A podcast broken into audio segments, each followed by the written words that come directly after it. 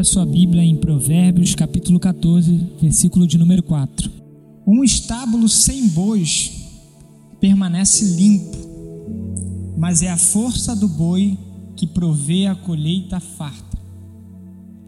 Um estábulo sem bois permanece limpo, mas é a força do boi que provê a colheita farta. Pai, nós te agradecemos pela tua poderosa palavra, Senhor. A tua palavra, ela é tão poderosa e nós te suplicamos, Senhor, opera com esse poder aqui neste lugar. Nos transforma com a tua palavra nessa noite. Escancar o nosso coração para a tua palavra nessa noite, Pai. E faça o que tu queres fazer aqui no meio do teu povo.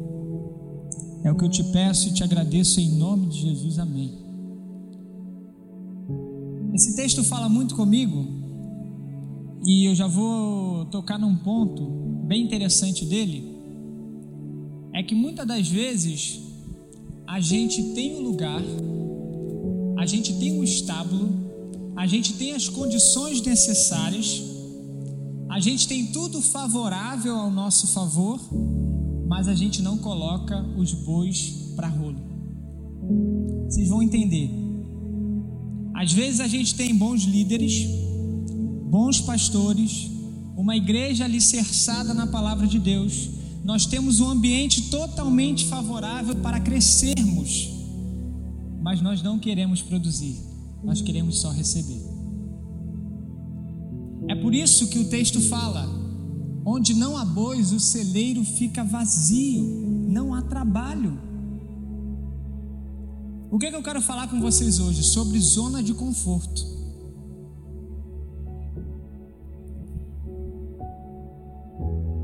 De fato, quando você não coloca os bois para rolo, como eu falei, eu costumo olhar para esse texto como se os bois fossem as nossas ferramentas, aquilo que Deus nos deu, aquilo que Deus nos confiou. E quando nós negligenciamos isso, nós fazemos isso por quê? Não vou fazer isso não porque vai me dar trabalho. Olha como está tão limpinho. Se eu começar a trabalhar, vai sujar, Dudu. Vai me dar trabalho. Então as pessoas preferem negligenciar, preferem não fazer. Por quê? Porque é cômodo, é confortável.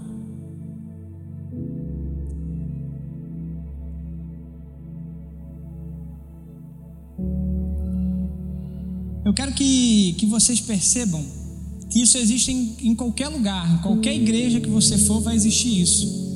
Pessoas que são direcionadas por Deus, recebem uma visão de Deus e elas conseguem enxergar algumas áreas dentro do corpo que não estão funcionando muito bem. O que, que essas pessoas fazem? Elas automaticamente podem ir nos pastores e falar: Olha, eu acho que não está funcionando muito bem aquela área ali.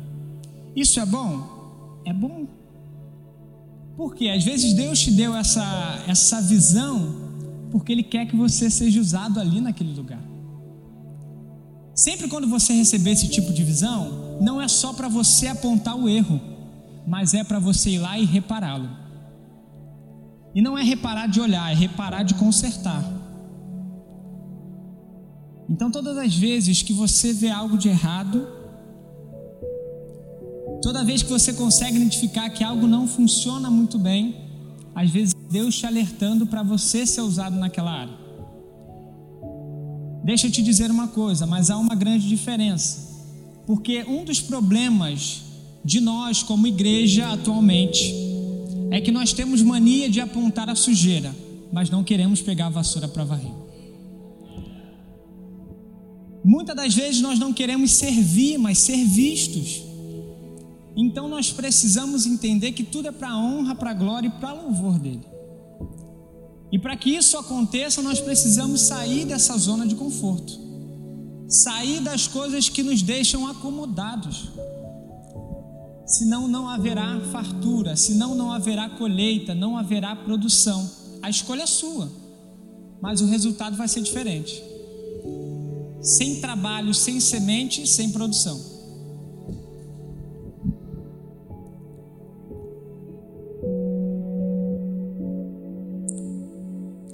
A gente tem que aprender que não tem como colocar desculpas para servir a Deus.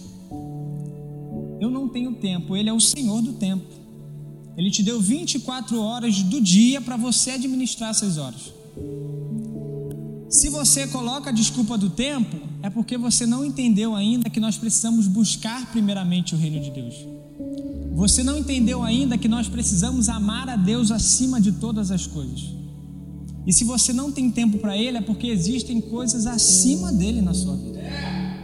Então você precisa reavaliar, você precisa parar, você precisa pensar o que tem tomado o tempo de Deus que tem feito eu dar essas desculpas esfarrapadas. Não é falta de tempo, é falta de, de vontade mesmo. Às vezes as pessoas estão tão acomodadas na igreja que a gente pode até perguntar: vai mais um travesseiro? Porque as pessoas não, não entendem. Porque nós, quando nós amamos a Deus, ele diz que só existe uma forma na Bíblia, que é obedecendo os seus mandamentos. Esse é o que me ama, aquele que guarda os meus mandamentos. Deixa eu te dizer uma coisa: Deus não tem projetos para ninguém dentro da zona de conforto. Ele pode até te dar o projeto enquanto você está na zona de conforto, mas ele não tem projeto para você lá dentro. Você precisa sair. E com isso a gente vai entrar no nosso primeiro tópico a zona de conforto produz sentimento de autocontrole. É confortável, aqui não me demanda muito tempo, eu estou com quem eu amo, isso aqui eu já sei fazer, é facinho. E aí a gente entra numa bolha do comodismo, porque isso gera autocontrole. Eu estou me controlando. Não, peraí, é, tem que sair para cá. Não, não, vou ficar aqui mesmo e você não sai.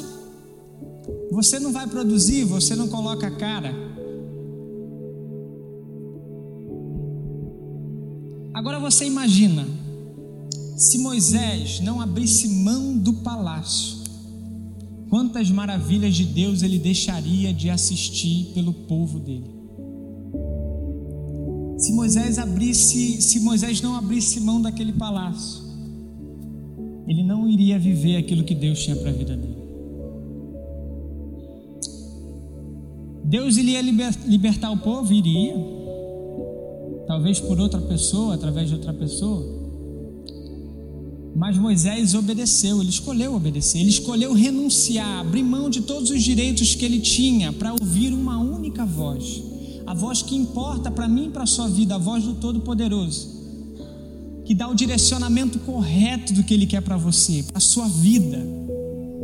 É isso que Ele espera de nós, que nós venhamos ouvir e obedecer. Agora eu te pergunto, quais palácios que nós estamos presos ultimamente? Aquele que nós olhamos, nos encantamos, ficamos paralisados. Qual é o palácio que te prende? Qual é a zona de conforto que te prende? e não deixa você viver o que Deus tem para a sua vida. Pare para pensar nisso. O que tem te prendido? O que tem te limitado? Deixa eu te dizer uma coisa: é melhor você estar no deserto, a caminho da terra prometida com Deus, do que estar num palácio sem Ele. É melhor você caminhar, ainda que a caminhada seja difícil, em busca de um alvo, em busca de uma promessa que Ele nos deu, que é a vida eterna, com Ele, do que você estiver em qualquer outro lugar sem.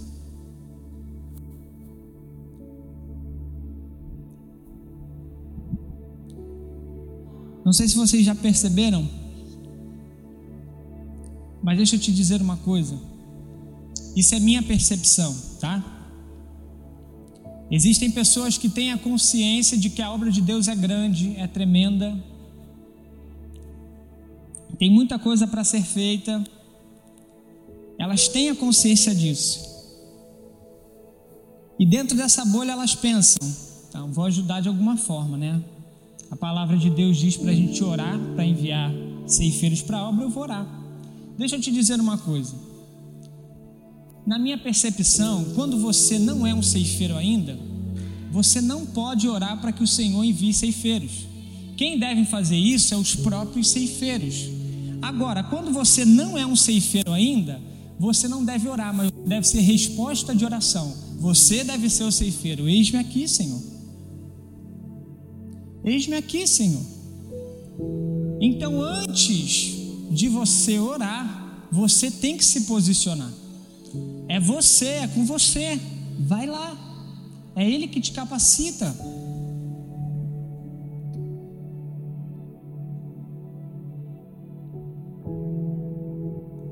Entendi. Preciso sair dos meus palácios, da minha zona de conforto. Mas isso é só o início. Isso é só o início. Esse é o primeiro ato. Porque depois vão vir muitas investidas que vão querer te levar novamente para essa zona de conforto. Só você lembrar lá do povo, ô oh, Moisés, você nos tirou da terra do Egito que não era nada confortável, tá? Não entendo porque eles falavam aquilo. Para morrer aqui no deserto, aonde Deus cuidava deles o tempo todo, com a coluna de fogo, com a nuvem. Aí você vai entender o povo também, né? Mas muitas das vezes vão vir investidas na sua cabeça de que lá eu tinha isso, lá eu não passava pelo que eu estou passando agora. Não dê ouvido a essas vozes.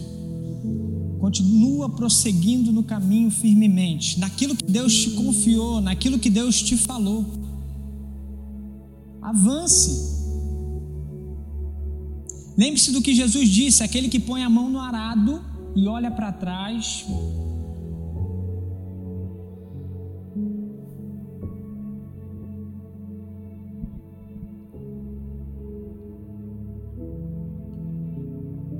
Deixa eu sentar aqui para contar uma história legal.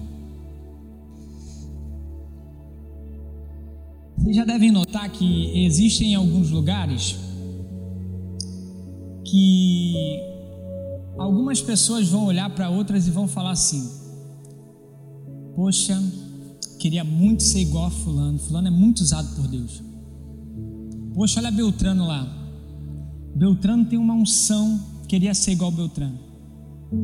Poxa, Ciclano, olha lá, quando Ciclano fala, o fogo desce, queria ser igual Ciclano. Mas elas falam isso e permanecem dessa maneira aqui, sentadas elas não levantam e procuram um relacionamento com Deus. Por quê? Porque todas as ferramentas estão disponíveis tanto para Beltrano quanto para você. Então elas falam, falam, falam e não almejam. Por quê? Porque não correm em direção disso. Nós vivemos, infelizmente, dentro de uma geração que quer o instantâneo. Num clique. Você precisa de compromisso, você precisa de relacionamento, você precisa criar intimidade com Deus. Você precisa buscar tudo que Ele tem disponível para você, cara. Não tem como ficar vivendo por experiências dos outros. Salomão diz que o preguiçoso almeja, almeja, almeja, mas no final não tem nada porque ele só almeja. E com isso a gente entra no nosso segundo tópico, que a zona de conforto é cercada pelo medo. E esse medo ele é tonalizado pela ausência de fé e confiança. Ele é tonalizado também pelo sentimento de incapacidade. E quando essas coisas são geradas, automaticamente sai de mim o que? Desculpas. Sentimento de incapacidade, a gente. Perdão. Sobre a falta de, de confiança e fé, a gente pode citar aqui alguém que teve muita fé quanto ao chamado de Deus, que foi Abraão. Coloca pra gente, Gênesis capítulo 15 versículo 1 ao 6, a gente vai ler rapidinho.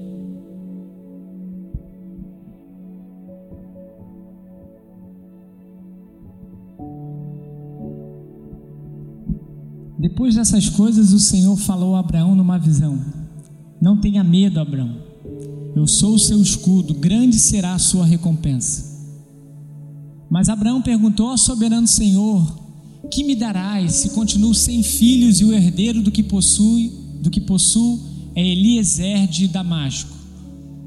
E acrescentou: Tu não me deste filho algum, um servo da minha casa será o meu herdeiro. Então o Senhor deu-lhe a seguinte resposta: Seu herdeiro não será esse, um filho gerado por você mesmo será o seu herdeiro. Levando-o para fora da tenda, disse: olhe para, olhe para o céu e conte as estrelas, se é que pode contá-las. E prosseguiu: Assim será a sua descendência. Abraão creu no Senhor e isso lhe foi creditado como justiça. Volta no versículo 5 e deixa ele aí, por favor. A gente vai perceber que a zona de conforto limita a nossa visão. Vocês percebem que para Deus falar algo com ele, olha o que ele fala para Abraão: levanta e sai para fora da tenda. A gente precisa sair de dentro da tenda do inconformismo. Perdão, do conformismo. A gente precisa sair de dentro da tenda da preguiça, de dentro da tenda do egoísmo, porque essas coisas limitam o que Deus tem para gente. Quando estamos dentro dela, nós não conseguimos enxergar o que Ele tem para nós lá fora. É o que eu falo para você: Deus não tem projeto dentro. Ele pode até te dar o projeto quando você está lá, mas você vai precisar sair. E hoje é a noite de você largar essas tendas, gente. De sair, de ter coragem, porque não é fácil. De confiar igual ele confiou. Olha, sai do meio da tua parentela e vá para uma terra a qual eu lhe mostrarei. Fé. Não sabia para onde estava indo, mas ele confiou. E agora um dos mais típicos é quando a gente se sente incapaz. Isso é normal. Antes mesmo de eu subir aqui, eu estava me sentindo tão incapaz. Mas a gente precisa entender que Ele já nos deu alguém que nos capacita a cada dia, que é o próprio poder de Deus, é o Espírito Santo de Deus que habita em mim e você. Ele nos capacita para toda e qualquer obra. A incapacidade não é nenhuma desculpa, porque você tem um Deus que te capacita. Mas isso não colou ainda. Agora você imagina, eu quero te colocar numa situação. Vou te colocar na época de Jesus. Você já tem o discernimento que ele veio para salvar o mundo, que um momento ele ia morrer, que um momento ele ia ressuscitar e depois ele ascenderia ao céu. Beleza? E aí eu vou te colocar lá na convocação dos doze. Você sabendo que Jesus ele ia morrer e subir ao céu, beleza? Então, sabendo disso, você sabia que ele, a palavra que ele recebeu de Deus, a palavra que foi confiada do pai dele, precisaria ser confiada para outras pessoas, para que o evangelho chegasse até mim e você. Agora você imagina, ó, Pedro vem para cá, tá no meu time, os dois irmãos aí, Tiago e João. Tiago e João? Os irmãos Boanerges? Vem cá, Tomé. Tomé? Jesus, isso vai dar muito bom não, Jesus. Tem certeza que está escolhendo eles? Vem para cá, Bartolomeu. Bartolomeu? Isso não vai dar certo, não, Jesus. Aí Jesus morre. Onde é que os discípulos estão? Escondidos. Falei, Jesus. Te avisei. Fique tranquilo. A obra que ele vai te chamar talvez vai causar medo mesmo, porque os encontros que nós temos com eles são do tamanho dele. Então, às vezes, ele vai te chamar para uma obra que de cara a gente fala assim: impossível. Mas é nessa obra que ele quer te usar. Porque quando você fizer, não há crédito para você. Porque aquilo só um Deus tão poderoso poderia fazer. Eu fico imaginando quando eles receberam essa proposta aqui. Vamos lá, abre lá. Pode ir lá. Deve ter dado mesmo. Pergunta para eles se eles imaginavam se depois de um ano eles teriam 300 membros aqui alocados. Duvido. Mas por quê? Não foram eles, mas o poder que habita dentro deles. É Ele que faz toda a obra através de nós. E é Ele que quer usar você que está dentro da zona de conforto se escondendo.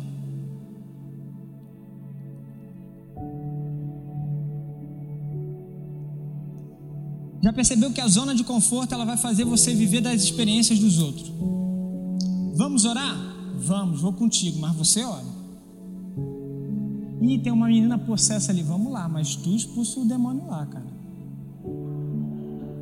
Poxa, a tia ali tá com dor na perna. Não, vou lá, tô contigo no amém, mas eu vou ficar só de longe aqui, tu ora lá, valeu? Que isso? Bengalas espirituais. São bengalas espirituais. Você está vivendo da experiência alheia. Você pode orar e não ser curado? Pode.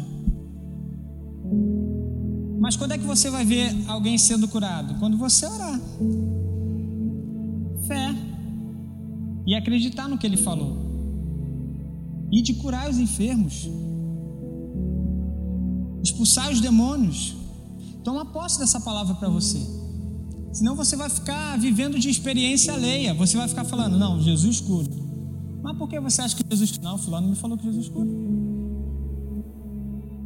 E você não conhece Deus pelo que ele fez por você, mas pelo que ele fez na vida dos outros. Você precisa assumir a sua responsabilidade. Existiu uma vez em que tinha uma multidão perante Jesus e ele estava falando com aquela multidão e já estava anoitecendo. E os discípulos falaram: Olha, despede esse pessoal aí porque eles precisam comprar alguma coisa para eles. Eles vão morrer de fome aqui, deixa eles saírem para comprar alguma coisa na aldeia. Jesus fala: Dê vocês de comer a ele. E os discípulos falam: Mas a gente tem aqui cinco pães e dois peixinhos. Traz para cá. A gente não pode ser igual aos discípulos. Existia uma multidão precisando deles e eles tentaram negligenciar a responsabilidade deles. Jesus fala: vocês vão dar de comer a eles. Ah, mas só tem um pouquinho, não importa. É no pouquinho que Deus vai multiplicar. Às vezes tem uma multidão com fome e nós não queremos fornecer o alimento. Nós precisamos assumir a responsabilidade.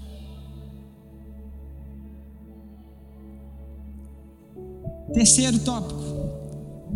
A zona de conforto gera egoísmo e individualismo. Vamos pontuar aqui o Sermão da Montanha, onde existe um parâmetro de Jesus explicando como é o verdadeiro Evangelho e como são as coisas que são denominadas religiosas. O Douglas Gonçalves pontua isso muito bem. Existe uma parte do Sermão da Montanha que Jesus fala: Cara, vocês são a, são a luz do mundo. Não se coloca uma lamparina debaixo de um cesto. A visão que ele traz daquilo ali é algo interessante, porque ele fala ali: quando você pega uma lamparina e coloca debaixo de um cesto, você só ilumina o que está ali debaixo são os que as pessoas egoístas fazem. Eu só vou fazer para os meus. Eu vou individualizar. Só para quem eu gosto, só para quem eu falo, só para quem eu amo, só para minha família. Egoísmo. Mas ele falou: não, não, não, vocês precisam tirar essa lamparina debaixo do cesto e colocar no lugar mais alto da casa, porque é para todo mundo não é para alguns. Você percebe que ele precisou trabalhar isso nos discípulos quando João fala: Olha, a gente viu alguém expulsando demônios, mas fica tranquilo que a gente proibiu. Jesus fala: Proibiu, proibimos, proibimos. Só a gente pode fazer, Jesus. Não, não, não, peraí, você não entendeu ainda. Quem é por nós não é contra nós. Então a zona de conforto gera individualismo, a gente só olha para o nosso umbigo. Conheci alguém legal, caraca, aquela pessoa canta, prega, poxa, vai ser meu amigo. Aí a pessoa posta foto com alguém, tá dando ataque. Que isso, gente? Individualismo, ciúme, possessão. Isso não tem parte dentro do reino de Deus.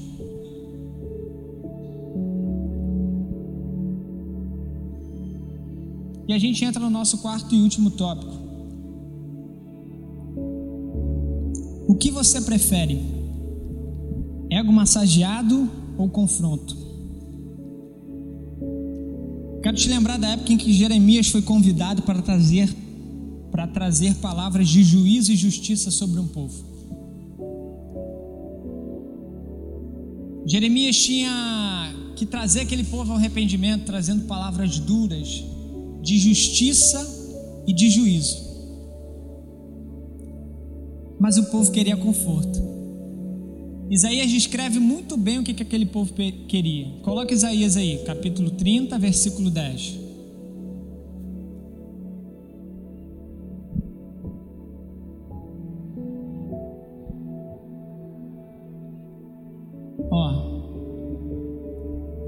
o povo, isso aí, ó. Povo diz, ó, eles dizem aos videntes: não tenham mais visões, e aos profetas: não nos revelem o que é certo, falem-nos coisas agradáveis, profetizem ilusões. Esse era o desejo do povo. O povo queria conforto ao invés de confronto. E talvez isso desanimou Jeremias.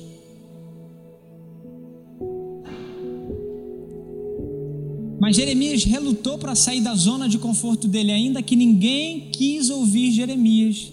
Ele fez tudo quanto o Senhor falou. Jeremias capítulo 20, versículo 7 ao 9. Olha que interessante essa passagem. E isso precisa também resplandecer sobre nós. Senhor, tu me enganaste e eu fui enganado. Foste mais forte do que eu e prevaleceste sou ridicularizado o dia inteiro. Todos zombam de mim. Sempre que falo é para gritar que há violência e destruição. Por isso a palavra do Senhor trouxe-me insulto e censura o tempo todo. Mas se eu digo, não mencionarei nem mais falarei em seu nome, é como se um fogo ardesse em meu coração, um fogo dentro de mim. Estou exausto tentando contê-lo já não posso mais.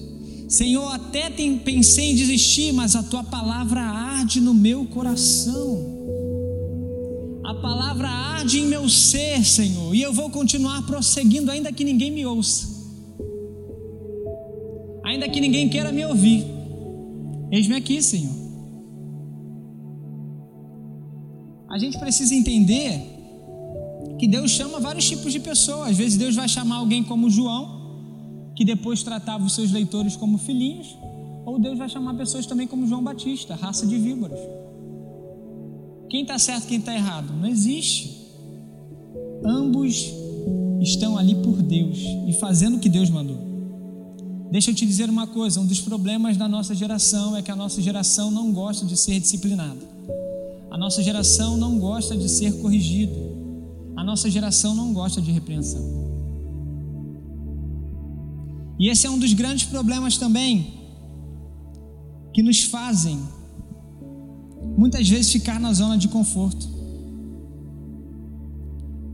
Mas isso só vai mudar na sua vida quando você olhar para a repreensão como sinônimo de amor, porque é isso que ela é na palavra.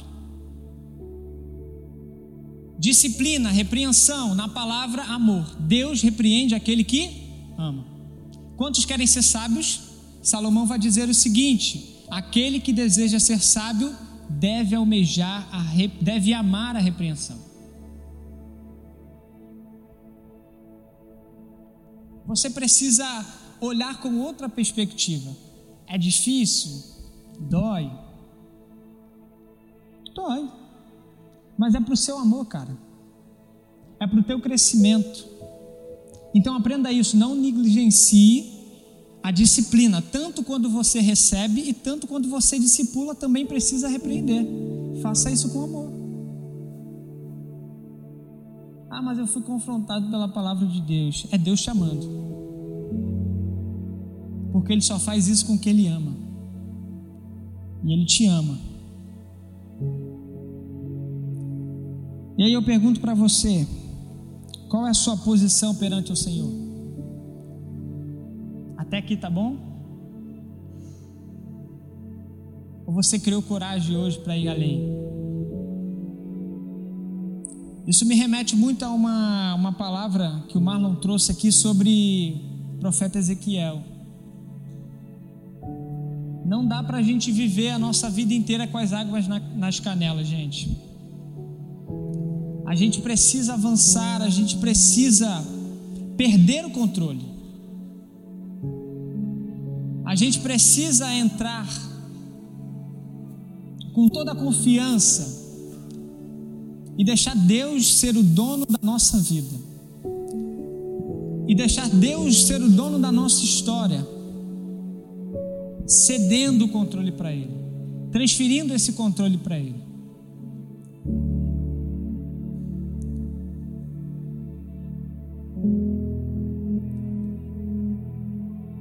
Deixa eu te dizer algo. É bem certo que quando você sair de lá, ou quando você pensar em sair de lá, você vai ver que talvez você possa estar um pouco vulnerável, cansado, com pensamentos vagarosos e talvez isso pode trazer algumas aflições. E Jesus já te alertou sobre isso. No mundo vocês vão ter aflições.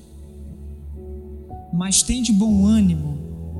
Eu venci o mundo. A aflição é algo temporário, porque tenho para mim por certo que as aflições deste tempo presente não são para comparar com a glória que há de ser revelada em mim e em você.